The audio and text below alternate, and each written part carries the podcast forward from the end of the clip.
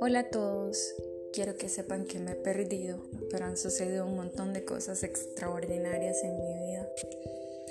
Y quiero compartir con ustedes eh, un poco de la palabra, un poco de lo que he vivido, porque en el camino de nosotros los cristianos nos vamos a encontrar con momentos bonitos, momentos agradables, porque en la Biblia sale que para todo hay tiempo, hay tiempo para reír, para llorar, para gozarse. Y creo que en esta temporada de mi vida han pasado cosas muy bonitas, pero a veces hay cosas que de tan bonitas nos hacen perder el enfoque, el enfoque que es Dios. Y nosotros tenemos que aprender que ninguna cosa creada en este mundo es mayor que la presencia de nuestro Señor en nuestras vidas y que hay que darle todo, todo, todo nuestro ser a Él, toda la gloria, toda la honra, toda la alabanza, y que ninguna cosa creada, ni lo alto, ni lo profundo, ni lo porvenir nos va a separar del amor de Dios. Eso quiere decir que nosotros como seres humanos podemos tener debilidades, podemos pasar por momentos duros donde perdemos la fe, donde perdemos el enfoque, donde perdemos el camino. Pero aquel que nos ama se perfecciona en nuestra debilidad y hace que nuestras debilidades sean fortalezas, fortalezas que nos hacen sentir que somos dignos de ser hijos de Él.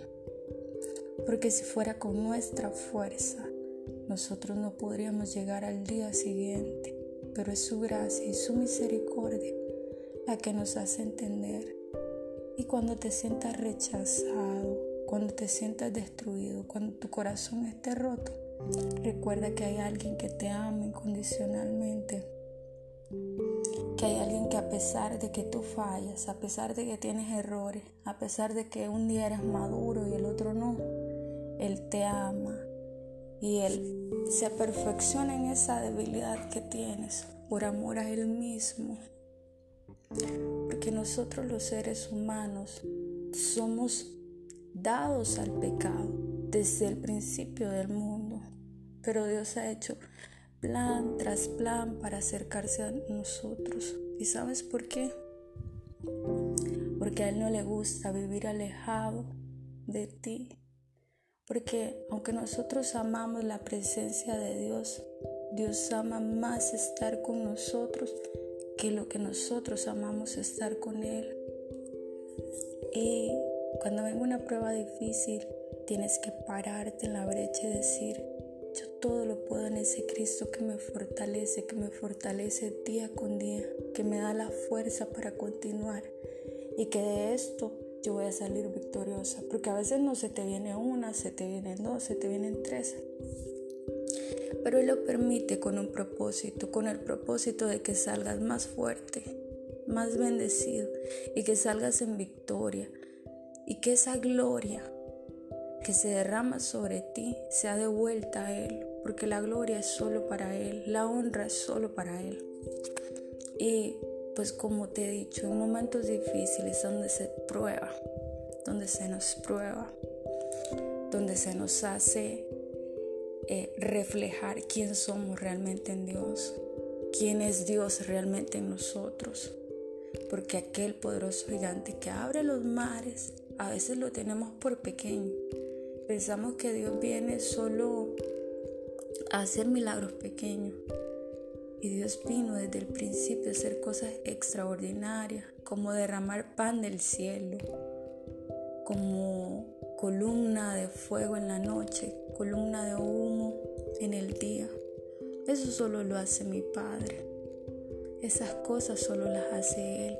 Que tu calzado, que tu ropa no se desgaste. Así Dios hace contigo mismo. Porque dice que cuando nos, acercamos al Señor, Él quita nuestras ropas ásperas y nos viste de alegría. Eso hace con nosotros. Quita el pecado en nuestras vidas.